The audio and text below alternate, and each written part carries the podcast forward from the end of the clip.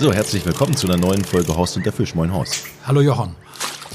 Heute geht's um das Thema Gewässer. Wir hatten das in verschiedenen Podcast-Folgen schon mal. Vielleicht können wir uns mal fokussieren, weil ich habe mir viele Fragen gestellt auf dem Weg zu meiner Angelprüfung. Wie weiß ich eigentlich, wo welcher Fisch sein kann? Wie lese ich ein Gewässer? Was mache ich am Fluss? Wie, wo, woher weiß ich, wie tief dieser Teich ist oder dieser Tümpel? Und wo ist möglicherweise die beste Stelle? Du hast ja mal gesagt, es kann mich erinnern, ich bin der ich bin der Meister im Gewässerlesen, so ungefähr. Oder ich, ich lese Gewässer sehr gut. Deshalb heute mal komprimiert Tipps zum Gewässerlesen. Also ich würde mich nie als Meister sehen, ja. aber, es ist schon wichtig, was so viele Leute rennen, die ans Wasser schmeißen, ihre Angeln raus, was und wundern sich, dass sie keine Bisse eben, kriegen. Eben. Darum, also man muss sich schon mit der Struktur so ein bisschen befassen und wenn man so einen Erfahrungswerte hat, was so ganz wichtig ist, das für mich, für mich zum Beispiel gewesen, immer bei diesen sogenannten Brandungsangeln. Nicht? Wenn ich jetzt an die Ostsee gehe und gucke, so gucke ich das, mir das Wellenbild an. Nicht? Also ich sehe dann schon anhand der Uferstruktur, wo ist vielleicht eine Rinne, wo ist eine Sandbank, wo bricht sich die Welle und dann kann ich vor die Welle werfen, hinter die Welle werfen. Also nicht einfach am Strand gehen, weißt du, sondern vorher vielleicht mal oben von der Steilküste so gucken. Oft sieht man schon die Struktur, du siehst Krautfelder, du siehst helle Flecken, dunkle Flecken. Und ganz wichtig ist, zwischen zwei Sandbänken ist immer eine Furt. Weißt du, so eine Rinne, eine tiefere Rinne. Da sind sie. Ja, da sind sie, nicht? Oder mhm. jetzt so beim Meerforellenblinkern, da suche ich dann dunkle Flecken auf. Jetzt gerade im Frühjahr, was ist ja so Meerforellenzeit? Und wenn ich dann gehe ich am Ufer lang und da, wo Blasentank ist, wo der Grund dunkel ist, da erwärmt sich das Wasser schneller. Weißt du, das sind so Fakten. Also selbst, was du, ich habe hab ja immer das beste Beispiel, äh, äh ich hatte einen langjährigen Freund und da haben wir mehrfach lange, ich will mal mit, ich will mal mit. Ja, sagt gut, dann, wir fahren los. So als wenn wir beide jetzt losfahren, wir fahren ja immer an die Ostsee dann. Und dann, äh, ich habe mich dann angezogen, Warthose und das dauerte eine ganze Zeit und er auch. Und dann sind wir zum Wasser gelaufen und auf einmal sagte er, oh, ich habe was vergessen, ich habe was vergessen. Ich sag, was denn? Ja, mein Thermometer. Ich sag, hast du Fieber oder was? Nein, ich muss das Wasser messen. Ich sag, du, das kannst du ja gerne. Ich aber glaube nicht, wenn du jetzt misst und du bist enttäuscht, dass die Temperatur nicht mit dem übereinstimmt, was du dir denkst, dass ich hier wegfahre. Ich bleib hier. Ne? Dann musst du auf Ufer sitzen bleiben. Ne? Also ich wollte da nur mit sagen, man kann sich dann auch mal die, die Freude nehmen. Ich meine, es ist Fakt, dass das, wo das Wasser wärmer ist, gerade in der kalten Jahreszeit, sind auch mehr Fische. Ne? Und da hilft schon mal so ein Küchenthermometer. Bloß, du kannst dich auch selbst verrückt machen. Weißt du, ja. da sind ja auch Strömungen und ähnliches. Und ich Mhm. Achte dann eben mehr auf die, auf den Bewuchs, auf die Beschaffenheit. Also Buchten, die dunkel sind, was du, die erwärmen sich natürlich schneller als so helle Sandflächen und da hält der Fisch auch mehr Chance. Also alles, was hell ist, das ähm, ist dann praktisch, man kann auf Grund sehen und man sieht den Sand mhm. und alles, was dunkel ist, da sind Pflanzen? Ja, da sind Pflanzen, das sind äh, äh, meistens der Blasentank oder ähnliches, Seegraswiesen. Nicht? Das sieht man schon und wenn du auswirfst und hast immer gleich Hänge, dann weißt du, das ist zu flach. Auch das muss man ja berücksichtigen. Du siehst aber schon, was du da, wo die Wellen sich brechen, da ist meistens flacher, weißt du, und dann laufen die Wellen aus. Das sind so Sachen, das sind Erfahrungswerte. Nicht? Also wie gesagt, bevor ich jetzt ins Wasser warte, wenn ich an einen unbekannten Strand kommt, gucke ich mir erstmal das Wellenbild an, gucke die. Uferstruktur mhm. an und äh, danach entscheide ich dann, wo ich hingehe. Und generell ist es ja so, was so jedes Hindernis im Wasser bringt Fisch. Überall da, wo sich was bricht, wo ein Einlauf ist oder äh, das sind markante Punkte. Guck mal zum Beispiel da, wo die Flüsse zum Beispiel in die Ostsee fahren, da ist ja dieser Fischzonenbezirk, nicht ohne Grund. Das guckt man sich dann an und da angelt man. Und guck, ich war jetzt bei dem Herrlich, wir haben ja jetzt Mitte Februar und der Winter ist wieder zurückgekehrt, aber wir hatten ein paar schöne sonnige Tage.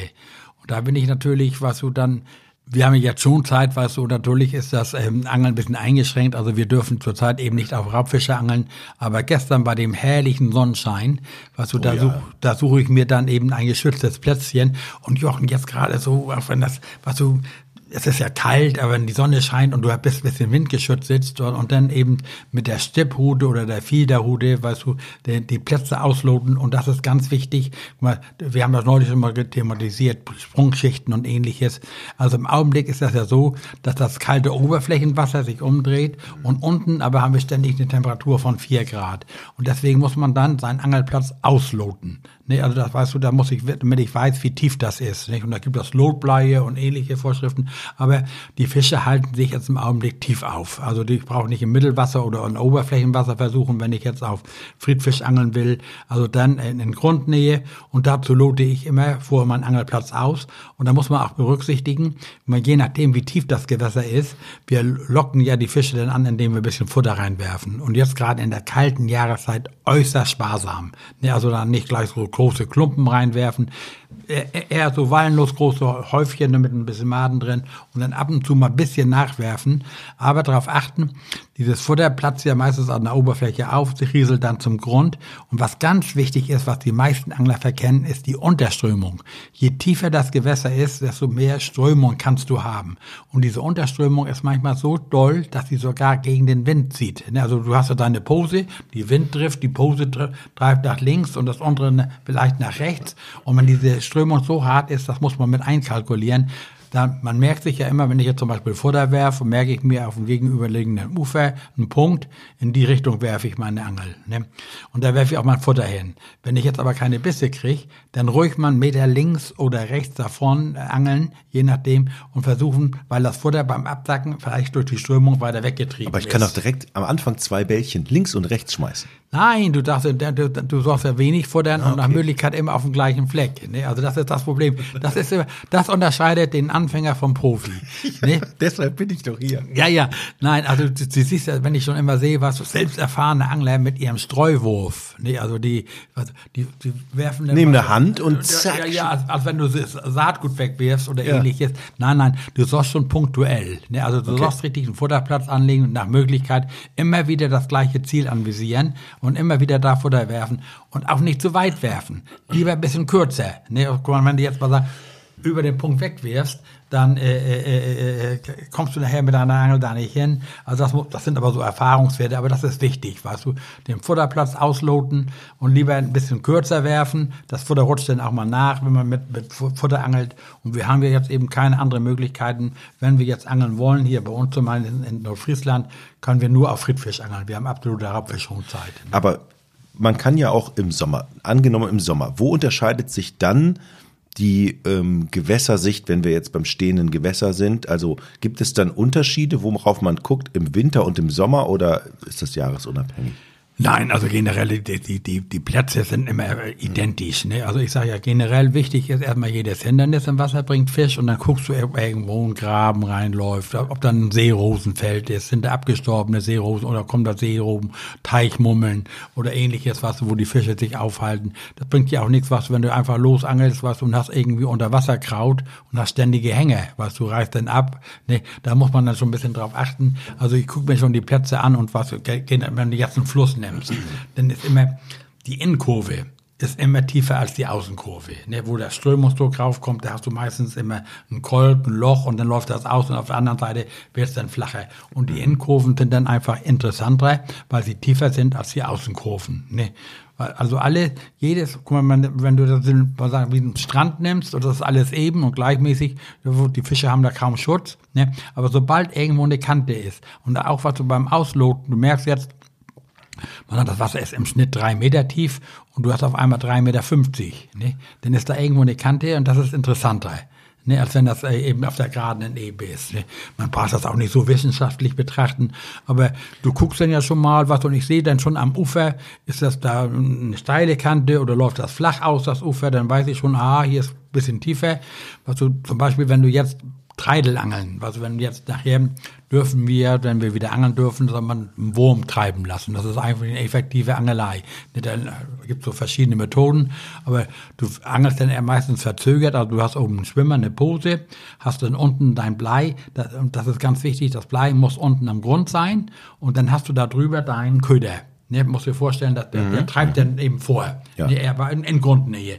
Und dadurch diese Pose zieht das Blei dann über den Grund und dann hältst du mal zurück, dann treibt das wieder hoch. Und wenn du dann so einen Gumpen hast, ne, wenn, zum Beispiel, wenn du jetzt, was ein bisschen verpönt ist, aber mit Auwurm nachher auf Meerforelle, auf Bachforelle oder das ähnliches. Verpönt? Ja, äh, äh, die die Experten also angeln eigentlich nie nur mit Kunstködern. Ne? Aber wir, bei uns ist es sehr weit verbreitet. Also alles, was Fisch bringt, ist erlaubt und was erlaubt ist, wird auch gemacht. Also ich habe da auch keine Hemmung, weißt du, und äh, da dann mal so einen Wurm schön treiben lassen. Weil wir haben, das redet sich immer nach den Schonzeiten. Früher, das bedauern alle meine Freunde und ich, war bei uns ab 1. Januar waren die Salmoniden frei. Und dann sind wir jetzt, war so hier bei uns die Arlau lang gelaufen, weißt du, wir haben hier einen Wurm treiben lassen. Und wenn das so richtig knackig kalt war, leider haben wir auch keine richtig kalten Winter, wir hatten nun die letzten Tage ein bisschen gefroren. Aber wenn wir Eis auf der Nordsee hatten, dann zogen diese Grönländer, das sind noch nicht geschlechtsreife Meerforellen, zogen bei uns in die Auen und da konntest du wahre Sternstunden erlauben. Da konntest du richtig sehen, weißt du, da war schon am Ufer ein Trampelfahrt, weißt du, wo immer die Angler dann lang gelaufen sind. Und gerade jetzt, im Winter haben ja viele Leute mehr Zeit, weißt du, einige haben noch Resturlaub oder schlecht Wetter, die Handwerker. Und dann sind wir immer losgegangen und haben dann eben äh, mit Tauwurm oder noch viel besser war hier Forellenrogen. Ne, wenn du dann hier, du mal Forellen gefangen hast, den Rogen haben wir dann eingefroren und wenn der noch so schön fest ist, also so ein Topköder, das mal treiben lassen. Und das eben immer Grundnähe. Und wenn du dann so eine Außenkurve hattest, wo ein Gumpen war, das musstest du dann mal gezielter beangeln. Oder eine Rausche, da was du das, wo das Wasser flach ist. Wir haben ja zum Beispiel Sohlgleiter, ne? Top-Angelplatz, wo du siehst, wo das Wasser sich bricht, weißt du, das ist gar kein Wehr mehr, das ist ein Sohlkleider, also künstliches Riff mit Stein angehoben und dahinter ist jetzt dann gleich wieder tiefer, ne, da ist nach und da stehen immer Fische hinter. Mhm. Worauf, also ist es denn so, dass die, dass diese Plätze A einmal Schutz bieten, gut für die Fische, B einmal Nahrung und C möglicherweise Laichplätze? Oder wo orientieren sich und welche Fische orientieren ja, sich wonach? Also Laichplätze, was du, wenn, wenn du dein Gewässer kennst, so wie ich, dann weißt du, wo die Fische laichen, die, die graben ja auch Laichhöhlen und Laichgruben, die lassen wir schon in, in Ruhe, ja, da, ja. da fischen wir nicht. Also, aber wenn jetzt nachher wir jetzt absteigen oder welche aufsteigen oder ähnliches, also generell ist es so, was du, wenn du jetzt einen Flusslauf hast und im Flusslauf liegt in der Mitte ein Stein. Hinter dem Stein steht unter Garantie ein Fisch. Weißt du, da bricht sich das Wasser, da treibt die Nahrung links, rechts vorbei, er braucht nicht die ganze, ganze Zeit da paddeln oder schwimmen und dann kann er sich mal so äh, äh einen Fisch verknacken. Oder du hast überhängende Bäume, wenn du das beobachtest, kannst du fischen, dann siehst du auf einmal zack, einen Fisch springen, nicht? Das ist dann irgendwas, was da runterfällt, Nahrung runterfällt, nicht? Mhm. Zum Beispiel Hochspannungsleitungen nicht, äh, wenn die über den Fluss drüber gehen, nicht, und da auf Vögel sitzen oder ähnliches. Ach, weil da, die die ins Wasser kacken? Ja, ja, und also da ist, das sind so, so, so Dinge, weißt du, wo dann die Struktur ein bisschen anders ist, wo du dann Glück haben kannst, dass du auch einen Fisch fangen kannst. Ne? Du, ich war in, in Norwegen in so einem Fjord und da liefen ganz große Strommasten so drüber. Also, weiß ich, wie viel Leitung, das war so ein markanter Punkt oder sowas alles. Und unter dieser Stromladung haben wir immer Fische gefangen. Nicht? Also, äh, weil die da warten, bis sich ein Vogel setzt ja, und runter. Noch, noch besser ist, was ich bin ja jahrelang in, in, in Island gewesen und da ist ja Paradies für Angler. Also das war so die ersten Jahre, als wir da waren, da, egal was du hattest, da hast, haben Fische gebissen, aber du suchst dir immer was Spektakuläres. Und da haben sie uns erzählt, dass an einem sogenannten Vogel, Vogelfelsen äh, äh, die Heilbutz liegen und warten auf die Eier, die da runterrollen oder die toten Vögel, die Jungen und sowas alles. Und das muss, also das, und da sind angeblich die großen kapitalen Fische gefangen worden. Und da, da müssen wir hin, da müssen wir hin. Und ja, das ist aber vorsichtig, das ist Unterströmung, kapplige See und ähnliches. Und war wirklich so. Also, wir haben den Vogelfelsen gesehen und haben diesen bestialischen, was du, äh, das Geschrei von den Vögeln. Das ist ja ein Höllenlärm, was, wenn da da Tausende von Trottel und Möwen und weiß ich was alles an diesen Felsen, das ist ja voll, äh, voll Vogelkot, also alles weiß, weißt du. Und dass das ein Top-Platz ist, ist, ist Logo, ne? Bloß wir sind da gar nicht hingekommen. Da war so eine kapplige See, da baute sich so eine See auf, dass wir mit unserem Boot da gar nicht hinkamen. Aber das sind natürlich so spektakuläre Plätze, die man äh, eben dann sich aussuchen muss. Also generell würde ich nie, was so einfach ans Wasser gehen, wenn ich, wenn ich das Gewässer nicht kenne und sagen, hier schön bequem. Sagt die Angel raus. Ja, sagt Angel raus, nein. Es sei denn, du machst so Wanderangeln, dass du wirst mit Raubfischangeln oder so, du machst du Strecken. Aber auch da, Jochen, immer wieder, was du, ich mache ja dann so auch Schiedsrichter und beobachte natürlich, was die Angler machen, wo gefangen wird oder nicht. Generell wenn irgendwo ein Hindernis ist, eine Hafeneinfahrt, eine Mole, eine Reihe Fehler, eine Lahnung oder ähnliches. Das sind Plätze, die du als Angler gezielt aufsuchen musst. Ne? Das heißt, wenn's, wenn du eben die Hochspannungsanla äh, Hochspannungsleitung ansprichst, dann ist es ja auch wahrscheinlich an Ufernähe ein Baum gut. Ja, absolut. Ne? Da, wo auch Schatten ist auf dem Baum, vom Baum fällt mal Schatten aufs Wasser, in, in den Bäumen also es sind Insekten und ähnliches, die ins Wasser fallen, Flugnahrung, die runterfallen, die Fische steigen danach. Nicht? Also, ist, also du kannst charakteristisch, wenn du jetzt, äh, ich sag mal, Beispiel, ich war mal als Schiedsrichter bei der ähm, Weltmeisterschaft im Brandungsangeln. Ne, und war, äh, da, da qualifizieren, musste man sich ja früher qualifizieren. Und da waren fünf Mann die Mannschaft und ich war in dem Jahr leider Sechster. Nicht? Also praktisch Ersatzmann und habe dann damals noch für so einen Fernsehsender Seasons das begleitet. Nicht? Und dann, was so, da war internationale Konkurrenz, Engländer, Waliser, alles äh, am Strand Spanien, also eine Weltmeisterschaft. Und unser Teilnehmer lag Platz auf mit einem, ich meine, Waliser. Ne, das kam am letzten Tag auf die Wurst an. Ne? Dann bin ich am Strand lang gelaufen und habe zu meinen Leuten gesagt, ich sag, guck mal, wer den Platz gewinnt in diesem Sektor, wer den zieht, die Plätze werden ja verlost, wer diesen Platz zieht, ich sag, der hat eine reelle Chance zu gewinnen. Was war denn da? Da brach sich das Wasser, weißt du, weiter äh, am Ufer du konntest richtig sehen, wo die Wellen, du hast die, die äh, praktisch Nahrung freispülten, weißt du, da war so ein kleines Unterwasserriff, ne? Und daneben war dann schon wieder tieferes Wasser, ne? Da brachen sich die Wellen nicht so. Und auch von dieser, von diesem Platz kam dann auch die Nummer eins. Ne? Also wirklich der Angler, der da gestanden hat, hatte dann auch am meisten Fische gefangen. Eigentlich ja. unfair, ne? Ja, absolut. Also du kannst da richtig ins Klo greifen. du, wenn du jetzt einen, einen schlechten Platz hast, was das sage ich ja gerade so beim, beim Meeresangeln, und du guckst dir den Platz an und du siehst draußen was so Schwäne, die, die da schon fast im Wasser stehen, ne, weil das da so flach ist, da hat natürlich dann auch wenig Fisch. Nicht? Also das ist das, und da hast du, musst du das versuchen, das Beste auf dem Platz zu machen. Und guck mal, das gibt Plätze, generell beim Brandungsangeln ist das ja so, du hast aber immer eine Rinne. Vorne was so die erste Rinne. Wenn du jetzt baden gehst an der Ostsee und du gehst da raus, hast du vorne eine Rinne und dann wird's wieder flacher. Dann musst du teilweise 10, 15 Meter vom Ufer fischen, ne, um eine Chance zu haben. Weil du draußen auf, die Sandbank, auf der Sandbank, die dann weiter draußen ist, die teilweise 20 Zentimeter äh, flach ist, da fängst kein Fisch. Ne? Also das musst du dann lesen, ausloten. Auch, was, wenn ich jetzt ähm, das erste Mal auswerf, und mach Grundangeln. Dann habe ich keinen Köder drauf und nichts, sondern lediglich mein Bleigewicht und drehe dann langsam ein. Und dann merke ich schon, wie die äh, Beschaffenheit des Grundes ist. Steine, Kraut, einen kleinen Hänger oder sonst was alles. Dann kann man sich dann die Schnur markieren oder merkt sich, denn es gibt ja auch so farbige Schnüre. Und da würde ich dann hinwerfen. Nicht? Also da, wo Struktur ist. Gibt es schon Leute, die dann praktisch vorab mit Unterwasserkameras dann arbeiten Nein. und dann anhaken so ein paar Kameras und ich gucke mir das mal genau an? Nein, also es ist, also die Technik geht ja immer weiter. Im, Au im Augenblick ist ja dieses Live-Scope, weißt du, da kannst mhm. du ja alles. Also pass auf, jeder soll nach seiner Fassung glücklich werden. Wenn ich was zu sagen hätte, ich würde das verbieten.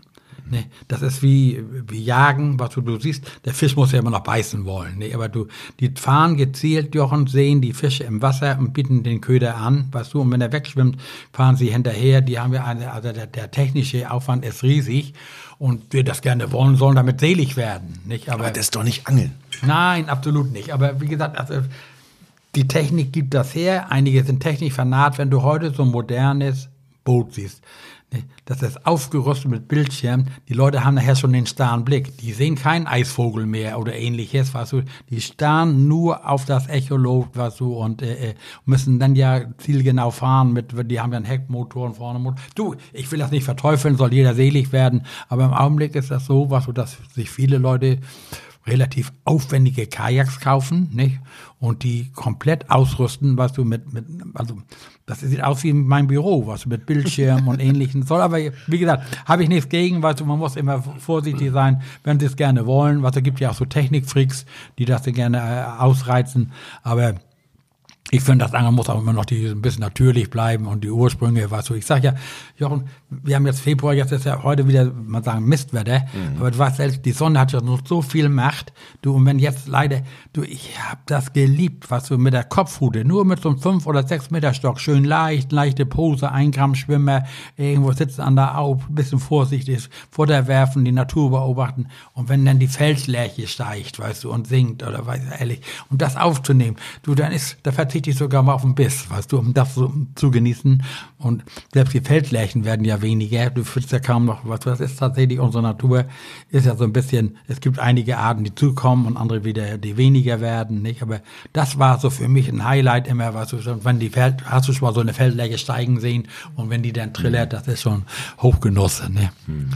Also jetzt haben wir, wir haben, äh, ähm, äh, Fluss haben wir, ah. wir haben offenes Meer, mhm. Wir haben ähm, stehendes, stehendes Gewässer. Gewässer. Ja. Das war's, ne? Ja, also viel mehr Angel, aber Gewässerarten gibt's ja hier bei uns nicht. Ja. Also ob nun äh, äh im Grunde ja. Im Grunde genommen kann man das eben was so zusammenfassend sagen. Also nicht wild ans Wasser äh, toben, bisschen, bisschen gucken, weißt du, und wir stehen in Gewässer auf alle Fälle die Plätze ausloten, im Fluss immer gucken, wo Hindernisse sind, weißt du, wo vielleicht ein, ein Seerosenfeld ist, wo, äh, oder ähnliches ist. Noch besser ist, was, wenn so ein kleiner Einlauf ist vom Graben, vom Feld und ähnliches. Das sind schon schöne Plätze, nicht? Und im, im Meer eben das, das Ufer beobachten, das Wellenspiel beobachten und dann vorher mal gucken, gucken, wo was ist. Also das sind so die, die wichtigsten Punkte. Gibt es noch vielleicht noch einen Tipp von dir, wo du sagst, ähm, jetzt mal zum Beispiel stehendes Gewässer, wenn man das erkennt, einfach sofort den Platz wechseln, lohnt sich gar nicht. Gibt es schon so markante Punkte, wo man sagt, okay, da brauchst du deine Angel gar nicht ra rauswerfen. Nein, also wie gesagt, also, wenn du das Gewässer Köder, nicht kennst, weißt, oder wenn, wenn, du das Gewässer nicht kennst, dann machst du erst ein paar Würfe und wenn du dann gleich nach kurzer Zeit mal sagen Hänger hast oder Grundkontakt hast oder ähnliches, weißt du, wo du dann abreißt, da musst du dann eben das Weite suchen. Nicht? Also guck, das ist eben der Unterschied. Wenn du jetzt privat losgeht, kannst du dir den Platz aussuchen. Wenn wir wie früher Wettbewerbe und du hast mal sagen einen Platz gehabt, was du, auf dem du ausharren musstest, äh, das ist schon bitter. Nicht? Und das ist gerade so beim Meeresangeln, da werfe ich einmal raus, was das siehst du manchmal gar nicht. Und da ist, oh, weiter draußen ist unheimlich viel Kraut. Ne, dass du ständig Kraut in der Schnur hast. Ne? Dann bringt das Angeln keinen Spaß. Dann musst du dir einen anderen Platz suchen, was so das ist. Und wenn du jetzt hier im stehenden Gewässer, was du lotest aus und, und, und hast gleich mal ein Hänger, was du das typisch in den Gewässern, wo wir beide mal waren, da mhm. Dörpum, weißt du, das sind mhm. so Plätze, da haben sie früher alte Autowracks und ähnliches reingeschmissen, weißt du, das siehst du natürlich von oben nicht, nicht? Oder wenn einer das schon mal abgerissen hat und du hängst immer irgendwo drin, nicht, dann musst du das dann da einpacken und irgendwo anders hingehen, nicht? Das ist so. Aber sonst generell, du, gerade jetzt um diese Jahreszeit, da musst du schon ein bisschen Ausdauer haben. Ne? Wir werfen ja so ein bisschen Lockmittel da rein und ähnliches. Es dauert schon manchmal eine gute Stunde, bis die Fische das wahrgenommen haben und sich dann da einfinden. Nicht? Aber dann kannst du wahre Sternstunden erleben. Nicht? Also das ist schon, aber das ist ja generell beim Angeln. Guck mal, gestern bei dem herrlichen Wetter rief mich äh, mein Bekannter an und sagte, du, ich fahre an die Ostseeküste, ich will mal auf Meerforelle angeln. Ich sag, du, das hat heute Nacht gefroren wir haben fast Windstille, Stern und klaren Himmel, die Sonne scheint, ist bestimmt schön am Ufer, aber ich sag, die Chance, Meerforelle zu fangen, ist für mich gleich null. Warum? Einmal, was so, wenn die Ostsee ist wie ein Leichentuch, hm. ne, dann sieht der Fisch ja schon von Weitem dein Köder. Nicht? Den, der, ne, der, die Fische werden ja auch vorsichtig. Also das sind so Erfahrungswerte. Also das, das Meer muss bewegt sein, da muss ein Wellenspiel sein. Also am besten ist so leicht auflandiger Wind, aber die Wellen müssen sich schon so ein bisschen brechen und das Wasser muss leicht trübe sein, mitteltrübe sein. Weißt du? Dann suchen die Fische auch Nahrung, nicht und ähnlich bei dem Zug. Weil dann auch Nahrung aufgespielt wird. Nahrung aufgespielt wird und äh, der Fischer auch ein bisschen Deckung hat. Die Fische haben ja auch Angst vor oben. Nee. Ach, falls ein Fisch, falls ein, falls ein, ein Adler oder ähnliches mhm. kommt, was, wenn das so sichtig ist und die haben keine große, keine mhm. Größe, wirst du bei so klar, wird der, also äh, kein Fisch sehen, der deinen Köder verfolgt oder ähnliches, weißt du. Die Möwen, die See, äh, die, ähm, die auch Nahrung picken, natürlich. Also trübes Wasser hat Schutz, bietet Schutz für die Fische und Nahrung. Ja, und Nahrung. Und wie gesagt, also ich sage immer, du musst, weil zum Beispiel jetzt zum Meerforellen bringen, dann ist ja jetzt so die Zeit, wo wir alle fiebern aufs Meerforellen angeln. Ne? Ich sage immer, du musst immer noch deine Fußspitze sehen, weil du, wenn du im Wasser bist, aber das muss schon leicht trübe sein. Das ist ideal. Nicht? Wenn das so nicht, nicht Kaffeebraun, dann ist auch natürlich, also das, aber auch das, Jochen, was du zum Beispiel, ich habe ja Sternstunden erlebt auf Rügen.